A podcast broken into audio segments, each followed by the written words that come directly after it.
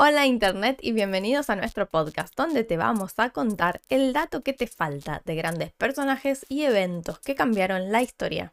Mi nombre es Verónica. Yo soy Leo y hoy vamos a hablar de algo que me pediste hace ya un tiempo, que llamémosle es una creencia popular. ¿Mm? ¿Qué puede ser? Pero que parece que no se resuelve nunca, así que hoy se acaba. ¿Hoy se resuelve? No, mentira. Seguro vamos a tener más preguntas cuando termine con esto, porque hoy vamos a hablar de fantasma. Uh, buenísimo. Uh. Bueno, es de día, estamos grabando de día, estamos bien. de día. Es verdad. Bueno, fantasma, del griego fadasma. Ok. Fadasma. Que significa aparición. Ajá. Se supone que es el espíritu o alma desencarnada que se manifiesta de forma perceptible, ya sea tomando forma visible, produciendo sonidos, olores o moviendo. Ok. O sea, O sea, no, cuando, si vos sentís un olor acá, es un fantasma. es un fantasma, ok. Menos mal que el perro está dentro. Bueno, eh, quienes dicen haberlos visto los describen como siluetas o sombras, por lo general oscuras o blanquecinas, más bien difuminadas o nebulosas, de carácter inmaterial y transparentes a veces, que flotan y pueden no tener contorno definido de sus pies. Ok. O sea, casi cualquier cosa. Blanquecina, pero también oscura. Puede ser Inmaterial, sí. pero que. Transparente. transparente. Bueno, pero nada, no, no tiene cuerpo y no se le ven los pies. A veces. A veces. Bueno, ¿qué sabemos de los fantasmas? Poco. Eh, GNM Tyrell es un autor de un libro muy clásico sobre el tema que se llama Apparitions, Mm. apariciones, que fue publicado en 1943. Ok. Eh, él identifica cuatro grupos principales según la conducta que tiene el espíritu o fantasma. Ok. ¿Eh? Vos tenés las apariciones que frecuentan habitualmente un lugar determinado. Onda, casa, Castillo, casa embrujada. algún lugar embrujado. Eh, pero lo que dice acá es que generalmente no suscitan miedo, son inofensivos y a veces llegan a ser tratados como un miembro más de la familia. Ok. Hay un caso, eh, dos me acuerdo así rápido. Uno es eh, una familia que decía que tenía un fantasma, un duende o algo por el estilo, que ellos dejaban los platos sucios a la noche y a la mañana estaban limpios. ¡No! ¡No! No quiero eso en mi casa. ¿Por qué si es genial? No es genial, prefiero lavar platos. Es más barato que la... Bueno, y había otro que lo había escuchado... Bueno, ahí había un sonámbulo en la familia que se levantaba y lavaba los platos. Muy Ya, extraño. ya vamos a llegar a eso, pero mucho- más me da probable. mucho miedo. Yo me quedo a dormir en una casa y le levanto los platos limpios porque los lavo un fantasma, levanto las mis cosas y me voy. Si solo hace eso. Bueno, y el otro caso que decía, lo había escuchado en la radio, creo, hace muchísimo tiempo, eh, que había una señora que tenía otra señora que supuestamente era un fantasma, que como que lo veían en la escalera, no sé, y le avisaba de cosas, no sé. Mm, Era así raro. Pero la, la señora esta la trataba, la fantasma, como que... Sí, Vive está ahí. ahí, vive ahí, vive acá, con nosotros. ok. Después tenés las apariciones post-mortem. Estas suelen suceder muy poco tiempo después de la muerte de la persona. Porque todas son post-mortem. Deberían, ¿no? No, bueno, al contrario, no. Ahora vamos a llegar a eso. Ok. Bueno, la anterior sí era post-mortem. Sí. Eh, pero esta lo que, lo que se refiere es que el- la persona que muere eh, como que vuelve para despedirse. Ok. ¿está bien? Eh, y no está asociada como en las anteriores a un lugar Bueno, yo escuché o a un evento. de es, eso, de decir gente que pasó mi abuelo a decirme que nos vemos y o me llamaron, me llamó por teléfono fulanito y resulta que cuando lo vieron, cuando lo saludaron, cuando hablaron por teléfono, la persona ya había fallecido. Y ellos no sabían. Muy interesante. Sí, medio incomprobable, pero bueno. Bueno, Eh, después tenés ¿por qué te va a mentir? ah, vamos a llegar a eso también. Apariciones en casos críticos. Sí. Eh, que dice que es- el aparecido es alguien que está viviendo una experiencia importante, a menudo desconocida para el testigo de la aparición, para la persona que lo ve, como por ejemplo un accidente, una enfermedad o obviamente su propia muerte. Y se muestra ante esa persona o personas simultáneamente con esa experiencia, no, no después. Entonces como que se revive una y otra otra Ah, es vez. otra película. Sí, Pero. Donde en la película vos ves a- el asesinato de los dos fantasmas que se están corriendo se- o lo están matando y, y los otros miran eso. Claro, sería una cosa, sería como un Como ciclo, ciclo infinito de, de- de, de esa algo que pasó ahí. Claro, una cosa por el estilo. Y obviamente eh, no, no podés interactuar porque es como, como ver una película. Claro. Y después tenés la aparición inducida, que dice que en estos casos el fantasma ese es citado a aparecer, Mm, eh, o puede ser no el de una persona muerta o moribunda, sino el de alguien vivo que intenta con deliberación hacer que su imagen sea visible a otra persona. ok. Por ejemplo, en el caso de los santos, esto se llamaría bilocación. Ah, ok. O en el folclore alemán lo que le dicen doppelganger. Bueno, este señor George Nugent, Nugent Merle Tyrell nació en 1879, murió en 1952 y condujo un montón de experimentos tratando de probar la telepatía y obviamente estaba interesado en los fantasmas. Ok. Pero, a pesar de las descripciones que da, él dice que los fantasmas son alucinaciones del subconsciente y usa la telepatía para explicar las alucinaciones colectivas, que dice que es una cuestión de alucinación telepática. Ok. ¿Y qué, qué, qué era lo que estudiabas? ¿Sabías? Eh, hizo un montón de experimentos tratando de probar eh, la telepatía como algo que existe. ¿Pero era psicólogo, era médico, era neurólogo? Eh, ¿Tenés no, no, idea no me de- acuerdo. No lo noté. No, no, ¿cómo? lo que pasa es que de los experimentos que hizo, la verdad, sí, pueden llegar a ser interesantes, pero no sacaron nada realmente concluyente. entonces. Ok. Bueno, pero lo Lo interesante- desde el método científico. Sí, lo interesante es la clasificación esta que da. Sí, el- lo intentó hacer al método científico por lo menos como pudo, lo cual es loable, pero de todas formas eh, está, está un poco... eh, como, ¿Cómo se dice? Bias. Porque él dice, la telepatía es una cosa que existe y yo lo voy a probar. Cuando en realidad es un poco... es- el método científico tendría que ser al revés. Yo diría, ok, la telepatía es una cosa que existe, entonces yo tengo que probar que, una forma de que todos mis experimentos fallen. ¿Eh? O sea, si la telepatía no existe, yo tendría que no ser capaz de hacer tal cosa. Entonces tratás de romper tu teoría de alguna forma. Bueno, a ver, Si vos dos no podés- igual. Podés, podés abordar el tema desde los dos lugares. Sí, Eh, sí, pero lo que pasa es que cuando ya, vos ya venís con la predisposición de decir esto existe y es así, Quiero probarlo. eh, Bueno, pero igualmente, aunque no, no pudo probarlo. Así que dentro de todo fue bastante. Era objetivo. Sí, dentro de... Bueno, no- sí, supongo que sí. Bueno. Entonces lo que yo dije es, voy a agarrar y vamos a revisar diferentes eh, formas de ver a los fantasmas. A ver, Ok. ¿qué, qué opina la, la como gente? en como distintas culturas. Vamos a empezar con algo más parecido a las filosofías, como por ejemplo la parapsicología. Ah, ok. ¿eh? La parapsicología asocia los fantasmas a la percepción de personas y animales vivos o muertos de forma visual o auditiva e investiga a determinadas personas, los llamados mediums, quienes, imbuidos al parecer de una cierta percepción extrasensorial, hacen una o varias de las siguientes cosas. Notar, sentir, registrar o percibir la presencia de se- seres ausentes fallecidos o no. Esto se le llama clarisintiente o empático.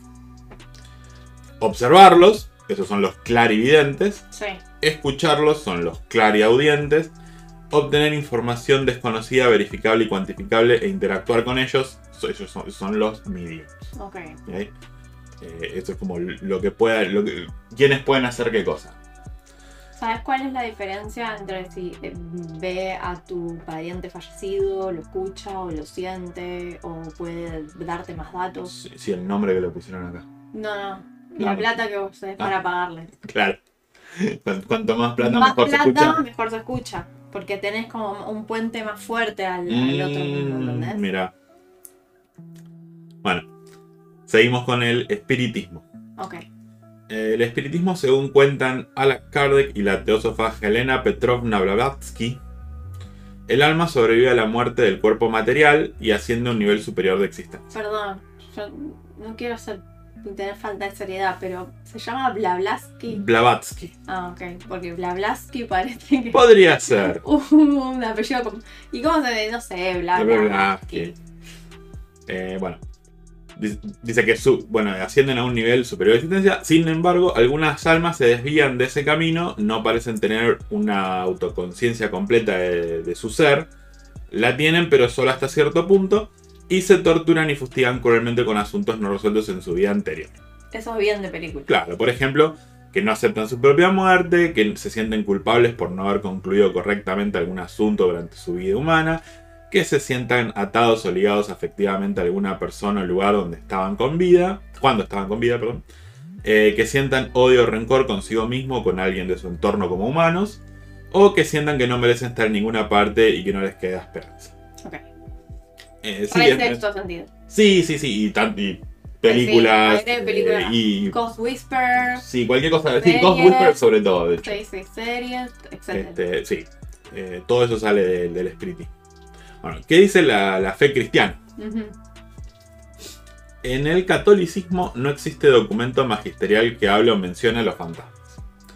Según el Concilio Vaticano II, la revelación acabó con el Mesías y no se debe esperar ninguna otra manifestación. Ok. Oh. En el protestantismo no se creen fantasmas ya que no acepta la, la existen- acepta la existencia del purgatorio. Mm, ok. Para esta forma de cristianismo se trata de fenómenos demoníacos. Ok. por supuesto, claro. porque cualquier cosa es demoníaca. Como las cartas Magic. Eh.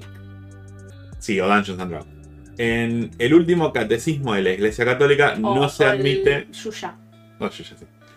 Eh, perdón, en el último catecismo de la Iglesia Católica no se admite la existencia del limbo, aunque algunos teólogos lo, lo postulan, pero sí la del purgatorio. Ok. Entonces, eh, depende de quién, porque supuestamente los fantasmas están en el. tendrían que estar en el purgatorio. Ah, ok. Eh, entonces, por eso, como uno dice, no, el purgatorio no existe, entonces por ende no existen fantasmas. Y este otro dice que sí, existe el purgatorio, pero no existe el Pero limbo. el limbo de purgatorio, no sé qué diferencia hay. Eh, eh, por lo que yo tengo entendido, eh, el purgatorio, vos me habías dicho que es donde van las almas a limpiar sus, Exacto. como sus Vos- últimos pecados. Vos, eh, digamos, te morís y no estabas así 10 puntos para entrar al cielo, entonces vas al purgatorio, que te quedás purgando. O sea que no, no, no hiciste la. no donaste todos tus bienes materiales a la iglesia antes de lo que morirte. sea.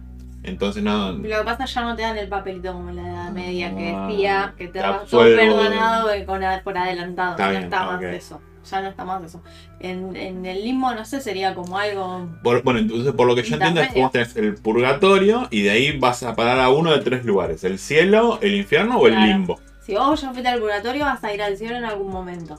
Ah, sí o sí. Sí, sí, ya Es está. la no, antesala. No- vas puedes ir al infierno. No, no, no. Ok, bueno. Entonces La cantidad de tiempo que te quedas depende de tus familiares, si van a misa, rezan por vos y por tu Ah, alma, ok. por eso en todas las misas se pide por, por las Usted, almas de los de una manera Igual. te puedo explicar. Eh, bueno, la- lo que yo creo es que el, el limbo es como un lugar intermedio entre el cielo y el Ah, infierno.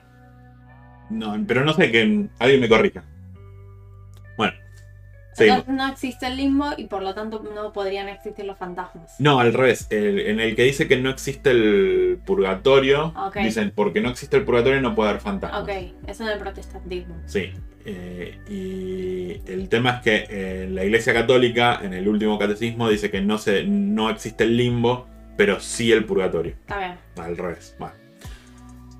El uso de la necromancia, la ouija, el tarot y cualquier eh, ceremonia o procedimiento no religioso de adivinación con el cual se obtenga comunicación con el más allá puede ser usado por demonios para, para conectarse con, este mundo.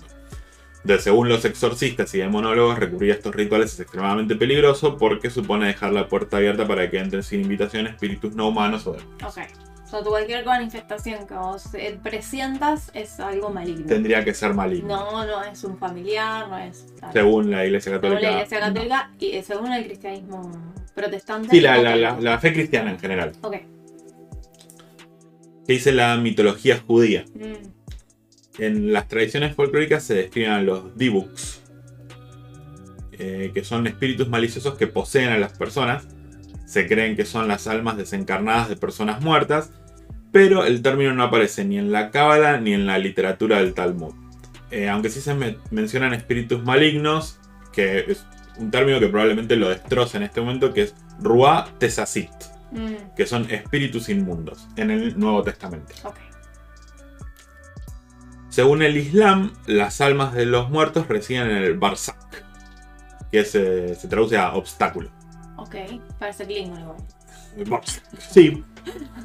Eh, bueno, eh, esta barrera, según No el, ¿eh? No. sí, se- según el, el Corán, esta barrera está perforada en lugares como cementerios, lugares así, que te permiten un pasaje al otro mundo. Mm. Y en raras ocasiones los muertos sí se les pueden aparecer a los vivos.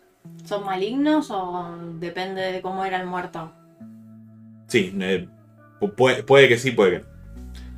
Eh, según el budismo, hay un número de planos de existencia donde las personas pueden renacer. Uno de estos planos es el reino de los fantasmas hambrientos, quienes molestan a la comunidad si no se les da de comer en un festival donde se celebra una de las virtudes que es la compasión. Entonces, como que en ese, en ese ritual se les ofrece comida a los espíritus estos para que no jodan. Ok. Y ya, ya como ven, en todas las religiones mayores están de acuerdo que existen los fantasmas o espíritus ver, o sí. algo por el estilo. Ok. ¿ok? Entonces ahora vamos a ver si culturas. Ok. Buenísimo. Eh, en el folclore africano hay una tribu que se llama Igbo. Y para ellos las personas somos una entidad física y espiritual al mismo tiempo. Pero solo el espíritu es eterno. Para los Akan, la personalidad humana tiene cinco componentes. Que no los voy a tratar de pronunciar porque la voy a cagar. Lo ponemos en la página.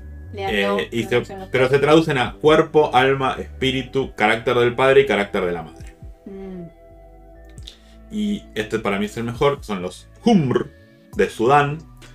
Ellos toman una bebida que se llama Um Nyolok. Creo que se pronuncia. Más, así. más Klingon eso. Bueno, esta bebida se prepara con el hígado y médula ósea de jirafas. Ok. Pobrecito. Y vos te lo tomas y esto causa alucinaciones con jirafas. ¡No! Y ellos, los Umr, creen que eh, estas alucinaciones son los fantasmas de la jirafa que ¡No! te tomaste. ¿Qué te iba a decir? ¡Me tomaste! Pará, no, no, no. Yo lo que pienso es que si te vuelve todo lo que te comiste en un asado. O saque. Hay que sacar números. Saliendo de a uno. Entonces toman, toman la- los, in- los interiores de la jirafa y alucinan con, Específicamente el, el hígado y la médula ósea. y alucinan con jirafa con y piensan que es la jirafa muerta que lo que te viene a. Ahora, qué, qué loco, ¿no? Porque ¿por qué todos ven una jirafa? Digo, ¿puedes alucinar con otra cosa? Cap- Capaz te esperan, ¿no? cap- capaz, capaz es un tema cultural. Interesante.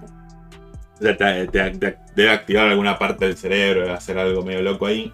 Y, vos decís, Y como vos vivís que- entre jirafas, Tenés que ver una. alucinás con jirafas. Nosotros probablemente no alucinemos con jirafas si tomamos eso. Pero estaría, pero estaría No, no. Y yo quiero ver con qué alucino. Bueno, no, como sea.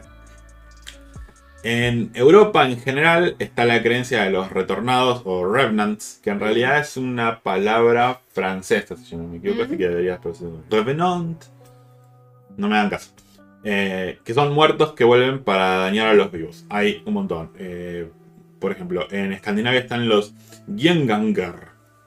En Todos son malignos ahora. en Rumania están los Trigoi, en Serbia están los Vampir, en Grecia están los Bricolacas y así. Sí, estos dice que vuelven para da- dañar a los vivos. Mm, Pero eh, en, en- en Europa en general tienen algún tipo de, de- de muerto vivo. En la India se les dice Bhut, B-H-U-T. ok. Eh, hay varios mitos sobre cómo se crean y varía de, entre las diferentes regiones y comunidades, pero generalmente se dicen que están... Se crean cuando alguien muere. Sí, pero debe, pasar algo más, porque fíjate. eh, dice que generalmente eh, están perturbados por algún factor que les impide continuar. Por ejemplo, una muerte violenta, asuntos sin resolver en vida o simplemente porque no se hicieron los ritos funerarios adecuados. Ah, ok. O sea, la- las piedritas que pusiste no estaban en el orden correcto. Te van a tirar de la pata Por, por- por, el, por la por siempre, sí. Hasta que vos te mueras. Hasta que arregles la piedrita. Lo mismo que los espiritistas. Yo me merezco las piedritas en el orden correcto. Deja todo lo que querés así anotado por las dudas. Dale. ¿Qué comida te gusta? No sé, vamos Por, a hacer por las todo dudas, por to- las dudas. todas. Bueno, en el Tíbet eh, tiene una creencia de los fantasmas que es similar a la, a la India, donde los espíritus existen en un mundo distinto pero sobrepuesto al humano. Ok. Acá es bastante interesante porque se puede matar a los fantasmas usando una daga ritual, Bueno, o sea que morís dos veces.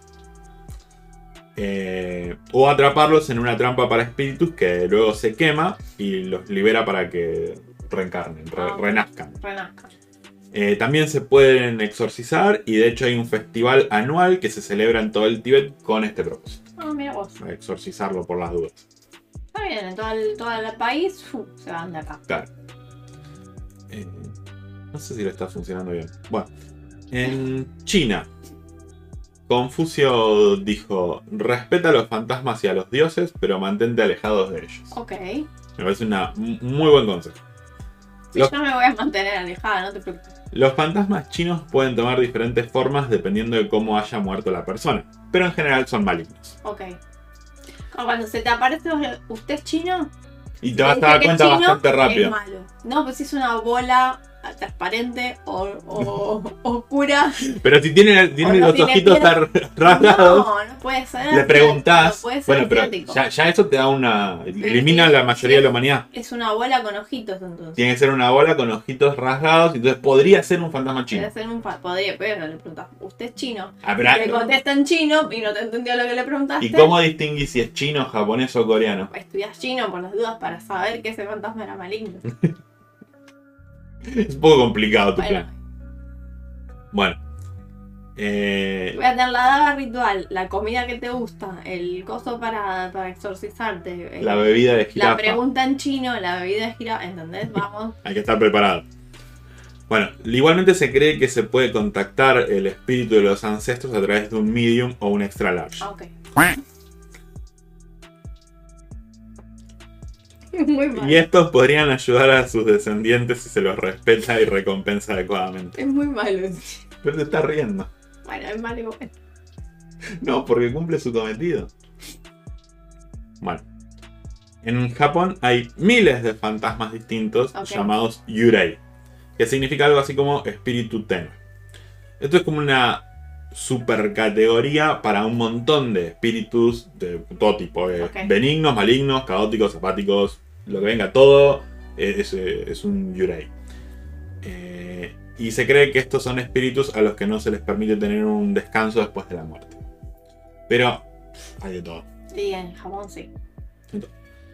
En México también hay una variedad de creencias sobre los fantasmas, Ah, eh, creencias que mayormente derivan de los mayas y los aztecas, que fueron cambiando a través del tiempo, y se mezclaron con las creencias de los colonizadores y dan- dieron lugar a, a festivales como el Día de los Muertos. Entonces, ahora ya que tenemos una buena idea de lo que se cree por el mundo y las diferentes filosofías, eh, y sabemos que básicamente hay algún tipo de creencia en fantasmas, ¿m? vamos a ver cuál es. si vieron un fantasma y cómo fue.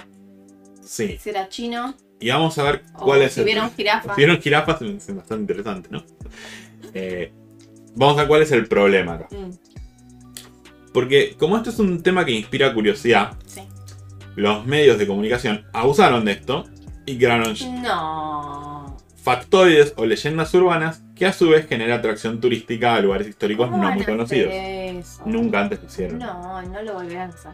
Eh, entonces, lo ahora, ya que tenemos eh, esa atracción, esto lleva a que haya intereses comerciales. Mm, Y esto lleva a que haya fraude. sí, sí. De ahí que la desconfianza, el método científico, el empirismo y el escepticismo sean requisitos imprescindibles para abordar con seriedad un fenómeno como este. A ver, ¿qué, se- qué estamos diciendo? Yo no digo que no le creo a la persona que me dice vi un fantasma. Lo que yo, lo que yo digo es, vos viste algo que probablemente no es un fantasma. No lo sab- no se has explicado de otra manera, pero lo más probable es que no haya Sí, sido un la, fantasma. la vivencia, digamos, es importante porque la persona la vive como real. El tema es quién se aprovecha de esa vivencia o de la necesidad que tiene esa persona en ese momento. Otro tema totalmente Y le saca plata y. y- No, bueno, sí, eso ya tiene otro nombre. en el diccionario. Este, bueno, entonces, en base a esto, aparecieron los cazadores de fantasmas. claro. Ghostbusters. Gente que utiliza métodos científicos para probar la existencia de estas entidades. No. Eh, vamos a ver cuáles son los métodos que se utilizan y por qué no funcionan. Mayormente por eso. Eh, cámaras de todo tipo. Ah, sí. ¿Mm? En general, las fotos de fantasmas son una, de, una variedad de cosas que voy a mencionar. Motas de polvo iluminadas por el flash o alguna luz de la cámara y fuera de foco. Los famosos orbes. Sí, sí. ¿eh? Porque si no que alguien me explique cómo carajo una persona se transforma en una pelota flotando. Ah, pero es pelota con ojitos, habíamos dicho eso. No se ve. Eh, doble exposición, Mm, que es cuando en, la- en las viejas cámaras de foto con negativo, con rollo, eh, si vos no avanzás el, el negativo y haces dos veces el, sobre el mismo coso, te aparece una imagen borroneada. ¿vale? Y con las cámaras nuevas digitales tenés formas de hacerlo. No, no te puede pasar, o creo por lo menos que es muy, muy, muy difícil que te pase accidentalmente, pero también lo puedes hacer. ¿eh? Y por último es eh, pareidolia. mm, Que, ¿Se acuerdan cuando hablamos de sesgos cognitivos? Bueno, es, es un sesgo cognitivo. Generalmente está asociado con caras, aunque en realidad es con cualquier tipo de objeto. Es la tendencia que tenemos de ver cosas donde no las hay. Por ejemplo, figuras en las nubes, mensajes ocultos en la música o caras en objetos inanimados. Yo voy a poner una imagen en la página, pero para los que no están viendo en YouTube voy a mostrar esto solamente y que me diga quién no ve una cara acá. Y quién no puede asociar una expresión incluso a esta cara. ¿Ok? Y esto es simplemente un círculo con tres rayitas. Ya está. Eso es pareidolia. Bueno, pero también es, audit- es auditivo, puede ser Pues, auditivo. sí, puede ser auditiva, puede ser. eh, vos te estás buscando algo donde no lo. Esa es la generación de un patrón de, a partir de varios estímulos en conjunto. Claro, sí, sí. Es la, la famosa la, la- la Y- cara, la, cara de la Virgen en la mancha de humedad de la pared. El chisus que había El aparecido. Jesus, sí, también. Era Ah. un pedazo de queso que parecía Jesús. Ni, ni siquiera, pare- parecía como una crucecita, pero no más que eso. Bueno, por eso, pero la Bueno. gente ve. Grabadores de audio. Las grabaciones en general son palabras sueltas que no se escuchan muy bien, Mm, efecto de pareidolia también, y mayormente son resultados de señales de radio que producen ruido electrónico o el mismo ruido que puede producir el grabador. Y bueno, como dije ya también, eh, lo que vos escuchás ahí también. hay varios experimentos que están piolas que vos podés, con la frecuencia que te, que te hacen escuchar, puedes escuchar dos palabras distintas. Sí, también. Y después cuando vos lees la, la otra, la palabra que no escuchás, la podés empezar a escuchar también. Puedes escuchar Así una que u si otra, vos depende. estás esperando escuchar o te dicen esto suena como, vos vas a empezar a escucharlo A escuchar y eso. vas a dar un poco de sentido a eso. Tal cual. Pero no, es- Eh, no es, no es que sos tonto. Es nosotros No, es- tenemos, estamos cableados cognitivamente Vol- para eso. volvemos al mismo, es el, es el sesgo cognitivo. Se- Sesgo lo podemos traducir a atajo. ¿Saben? El cerebro está bombardeado de información, necesita Dale. procesarlo rápido, usa atajos. Exacto. Eh, después tienen termómetros de varios tipos. Se dice que los fantasmas y espíritus crean zonas frías. Y por lo que yo tengo entendido, eh, la idea es que el espíritu absorbe la temperatura ambiente y usa esa energía para manifestarse. Mm, Pero no, no sé después por qué se... O sea, se me ocurren un montón de formas en que la temperatura de un lugar puede variar. Pero bueno, eh, por ahí si varía de forma muy violenta y abrupta, puede ser otra cosa. Eh, qué sé yo. No, en no, sentido le salía en la boca al nene. El claro, porque dicen que baja mucho Varía la mucho temperatura. la temperatura. Eh, contador Geiger. Este no sabemos. Este es el de la temperatura. ¿Eh? No sabemos el de la temperatura. No, el de la temperatura no, no. A ver, sí hay un montón de fenómenos por el cual la temperatura puede bajar un par de grados. A lo sumo se le No medirá sé. un fenómeno inexplicable. No sé si puede bajar, por ejemplo, de repente. O sea, acá estamos, no sé, a 18 grados y de repente puede bajar a cero. Cual sería realmente muy sorprendente. No sé si mi primer opción es que hay un fantasma. Eso es, a a menos que justamente use esa energía, se manifieste mi hola, ¿soy un fantasma? Mm, Mm, Volvemos, contadores Geiger. A- Y acá yo no sé bien cuál es la idea. fa- Fantasmas radiactivos. Estaba, estaba complicado. Ah, dame el horno. En fin, bueno. eh, un contador Geiger sirve para medir radiación y como el, cómo hace el fantasma para generar radiación yo lo desconozco. Y si, y si- si- No se me ocurre. Una cosa que no sé es si el contador Geiger, por ejemplo, puede medir partículas alfa. Mm, Si es así, no es tan peligroso. Ah, está, muy bien. Ahora, si genera radiación gamma, estamos al horno, porque vos pensás la cantidad de personas que se murieron durante toda la historia de la humanidad. Sí, Tendría que haber fantasmas en prácticamente todos los lugares, porque poner que si, no sé, un 1% de las personas se convierten en fantasma, morimos todos. Fantasma radioactivo, nos morimos todos. Bueno. Eh, detectores de movimiento. Mm, Esto no está tan mal, pero eh, los detectores de movimientos muchas veces detectan cualquier cosa. ¿Eh? Eh, se puede ver, por ejemplo, cuando tenés una puerta automática. Y eh, lo usan también una gente que se llama Penetration Testers, que son gente que se dedica a probar la seguridad de edificios. Ah, ok. Y lo que hacen es agarran una lata tipo de aire comprimido o algún aerosol, lo ponen entre la rendija de la puerta y tiran una. De afuera. Desde el lado de afuera tiran, se hace como un humo. Y esto funciona para las puertas que tienen el electroimán ese súper Ah, fuerte. Claro. Porque vos en la puerta normal vos tenés la barra de pánico. Entonces vos venís corriendo, llevas puesto la barra de pánico y la puerta se abre del lado de adentro hacia afuera. Con estas puertas, como tiene un electroimán, Claro. necesitas que la puerta te detecte de alguna manera. Entonces cuando detectan esa cosa nebulosa y dicen, ah, es más o menos grande como un humano, me voy a abrir. Y como está al lado de adentro aparte. Claro. Bueno, eh, Por eso son pelotas de gas que hacen claro. las. Entonces lo que, lo que yo digo es, si el detector de movimiento detectó movimiento, eso no es detectó un fantasma. Está bien. Son dos cosas distintas. Después tenés medidores de calidad del aire. ¿Eh? Y con este equipo sí estoy de acuerdo que lo usen. Mm, Porque sirve para medir, entre otras cosas, la concentración de monóxido de carbono en el aire. Entonces, si la gente está intoxicada, puede ver, sí, fantasma, elefante rosa, jirafas y más también. Así que serviría para descartar alucinaciones. perfecto. Eh, después tenés equipo de detección de infrasonido. Acá de nuevo voy a decir que está bien, eh, porque el infrasonido es sabido que genera un montón de malestares, Sí.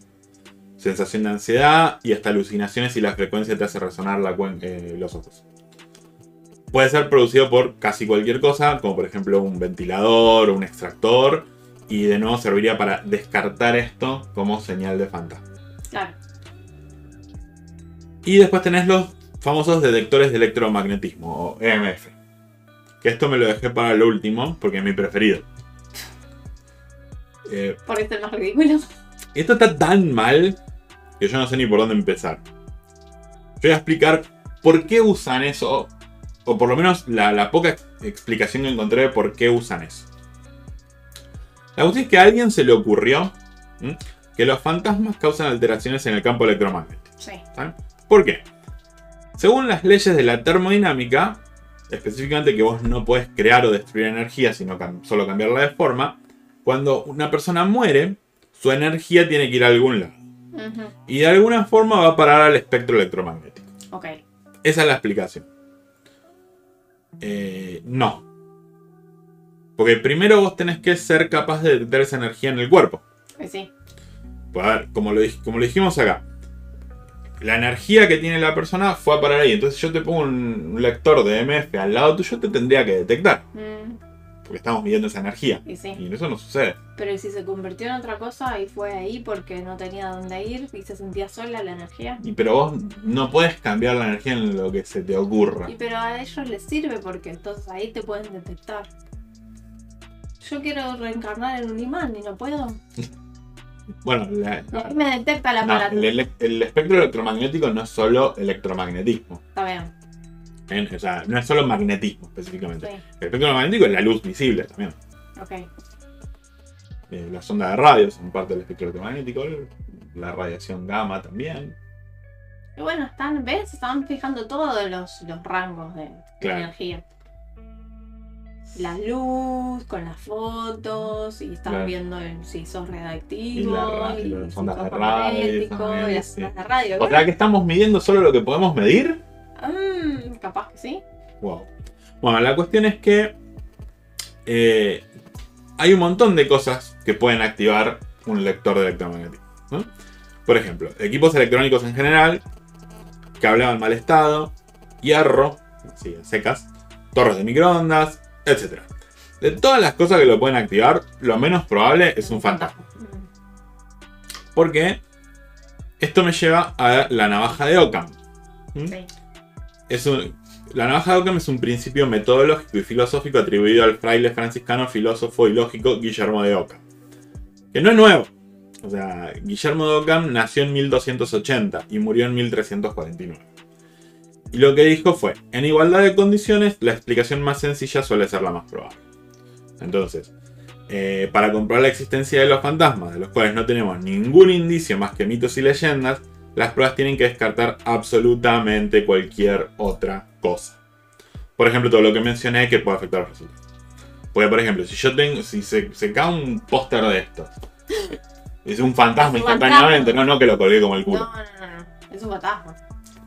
Y después todo, las- la- lo- los sucesos que, que pasen en, en la casa o en, en el estudio van a estar Van a ser atribuidos al fantasma que no sabemos si existe. Y bueno, pero es así. Bueno. También hay que tener en cuenta que muchos casos suceden de noche, Mm, especialmente cuando la gente se va a dormir. Y si bien no voy a decir que todos los casos se atribuyen a los dos fenómenos que quiero mencionar, sí sabemos que estos fenómenos existen y se llaman alucinación hipnagógica y alucinación hipnopómpica. Que son más o menos lo mismo, pero los voy a explicar.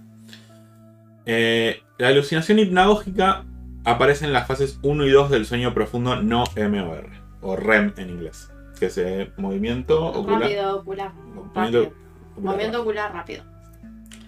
Eh, Rapid mo- movement. Sí. Son frecuentes en niños de 6 a 15 años y en algunas personas se prolonga hasta la edad adulta. Las alucinaciones más comunes son de tipo visual o auditivo.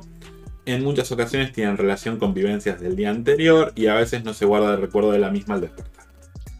Yo mismo recuerdo unas cuantas veces haberlas tenido, eh, particularmente la auditiva. Que me pasa que me estoy justo por dormir, justo por dormir entre comillas, no ya me dormí pero no me di cuenta, y estoy en ese estado y si escucho claramente que alguien me llama. Pero es una voz muy indefinida, o sea, si bien se escucha claro, no puedo atribuírsela a nadie. Mm, Entonces, eh, todas las veces que me pasó me llamó un Es fantasma, un fantasma. que me Es sigue, obvio. Y me sí. sigue, la tengo agarrado de la nuca. Bueno, después tenés la alucinación hipnopómpica, que es la que se produce en un estado intermedio entre el sueño y la vigilia. Al revés que la ¿Cuándo otra, te Vas a despertar. cuando te estás por despertar. Eh, generalmente son visuales, son imágenes intensas, ah, auditivas o táctiles. ¿vale? Y su vínculo con la realidad objetiva no es claro, pero son experimentadas como tales. O sea, no, no se distingue la realidad y, vos te lo crees. Y también puede ocurrir durante la parálisis del sueño. Mm, Eh, O sea, estás paralizado, te sentís que no te puedes mover. claro, vos te estás despierto, entre comillas. y O sea, como vos que es de medio que te estás medio consciente. Eh, Ahí alucinás con Pero fantasma crees- crees no te que- puedes mover porque estás Claro, paralizado. vos te sentís totalmente consciente, como si estuvieras soñando. Exacto, una pesadilla. Este, si alguien tuvo un sueño lúcido es muy parecido, pero no te puedes mover. Claro. El, el científico que hacía experimentos con infrasonido, no, no recuerdo ahora el nombre, eh, o sea, ponía a la persona a dormir y la- en general tenían pa- se despertaban durante la parálisis del sueño, no se despertaban, tenían este tipo de, de alucinaciones donde se sentían que no se podían mover y alucinaban. Claro. Entonces era terrible Sí, bueno, porque el infrasonido Sí, no es les daba, digamos así, alucinaciones El, placenteras. el tema de la parálisis del sueño, yo creo que a mí me pasó una vez. Y sí, o sea, es bastante desesperante porque sentís que La no te puedes parálisis mover. cuando te me- medio como que estás medio despierto, medio consciente. Claro. No la parálisis normal. No, la parálisis normal del sueño Es es, un vos- mecanismo justamente porque vos soñás y soñás que corres y te movés y saltás y no estaría bueno estar en un piso 14, ¿no? Y moverte y Sí, correr sí, y sí. saltar. Eh, bueno, est- estas alucinaciones igual son inofensivas y lo, lo que dicen es que pueden estar relacionadas con niveles de estrés o ansiedad elevados, pero no nada más. Entonces, acá me voy a desviar un cachito de- del tema, pero ya voy a volver a retomar. Y voy a hablar de... Bueno, primero voy a hablar que todos los experimentos y aparatos que vi que se usan para detectar la presencia de fantasmas, la verdad que no me convenció ninguno. ¿Ven?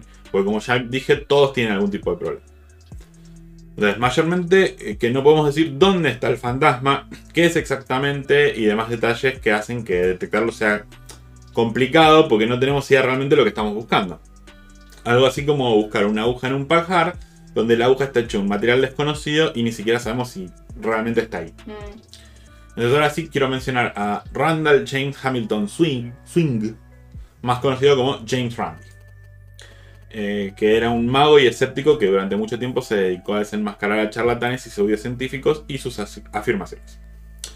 Durante 19 años, la James Randi Educational Foundation ofreció un premio de un millón de dólares a cualquiera que pueda dar prueba de cualquier tipo de poder o percepción paranormal.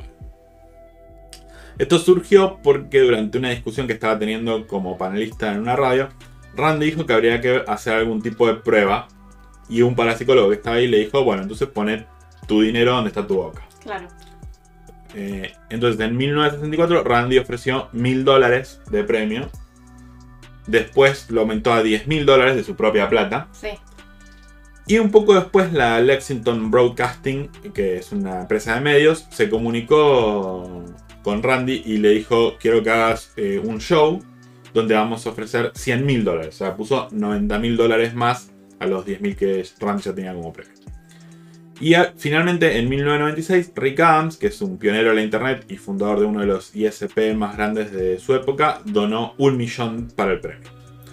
Bueno, además está decir que nunca nadie lo pudo ganar. Durante 19 años. Durante 19 años. Y no es porque no lo hayan intentado. Eh, y no porque eh, las pruebas hayan sido eh, arregladas o deshonestas. O nada, al contrario la, persona podía negociar y proponer cambios a cualquier aspecto de la prueba y entonces después se procedía a hacer la prueba. Y aún así, como ya dije, o sea, cambios razonables. Sí, sí, sí.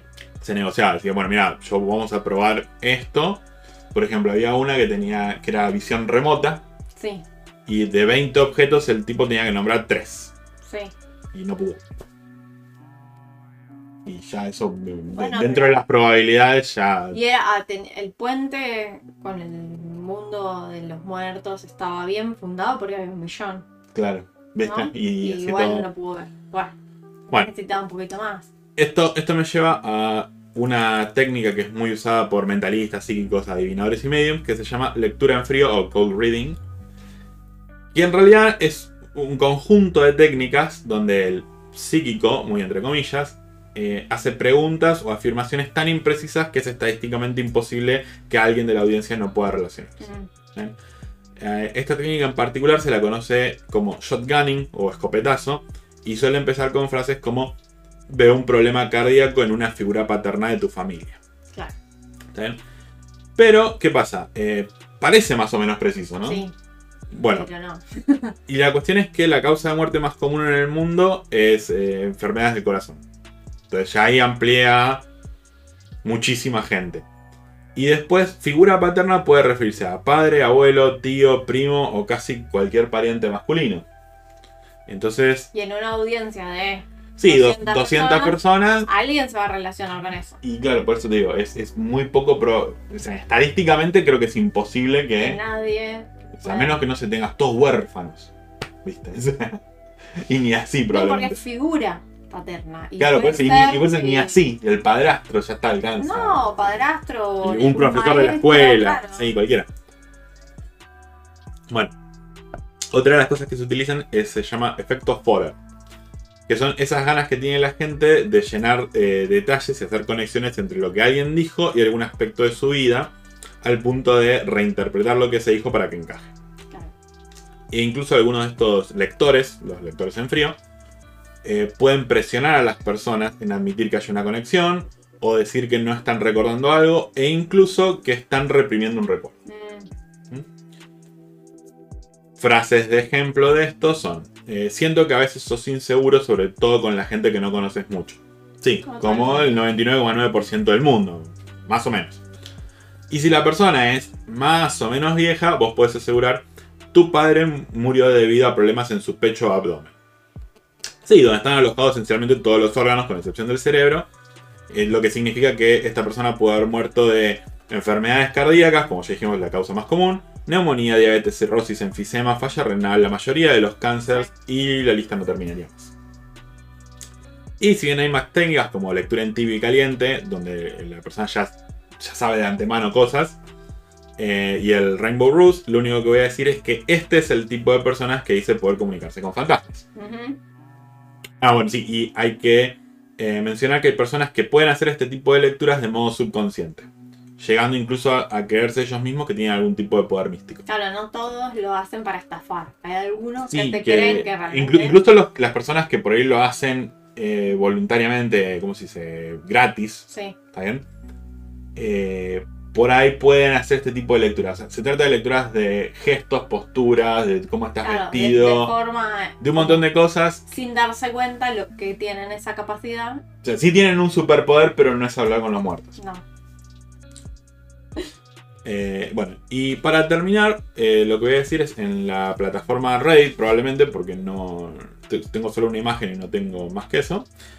Alguna vez alguien comentó en un shower thought, que son esas revelaciones que suceden mientras uno se baña. Dijo, el cerebro es, es solo 8 libras, unos 4 kilos, de carne sentado en completa oscuridad y juega un videojuego de lo que cree que es la cosa más realista jamás hecha. A lo que el usuario Willow Wanderings le responde, son 3 libras, un kilo y medio, no 8, y no es realmente carne, es mayormente grasa con un poco de agua y sal. Tenés un fajo de panceta mojada dentro de tu cráneo. Y esta masa de asquerosa gelatina sin procesar, de alguna forma se las arregla para manejar un complejo traje biomecánico usando menos electricidad que una lámpara incandescente. Y la gente todavía se pregunta por qué los humanos son tan jodidamente raros y tienen exper- experiencias extrañas que no son reales. Digo, si un bol de tapioca se las arregla para alucinar tan vívidamente que inventa el cálculo, también puede decir, wow, escuché un ruido raro y estoy 100% seguro que fue el fantasma del gato del vecino que todavía está vivo. Y es tan esperable como cualquier otra cosa. Y esta fue mi tesis fantasmal. Está bien. Es que procesamos tanta información que los sesgos cognitivos son necesarios y, y el tema de nuestra adaptación también nos lleva a que si vemos movimiento o podemos, podemos percibir peligro, entonces bueno, Bueno, como, como había dicho yo en el... nuestras ganas también de creer que hay algo más allá de la muerte, porque Bueno, es que- nosotros mismos somos, o sea, todos somos finitos, sabemos que en algún momento vamos a morir. Justamente, porque fíjate que a nadie le preocupa, o muy muy poca gente le preocupa qué pasó antes de tener conciencia y existir. No importa, ya está, eso no, no vuelve más.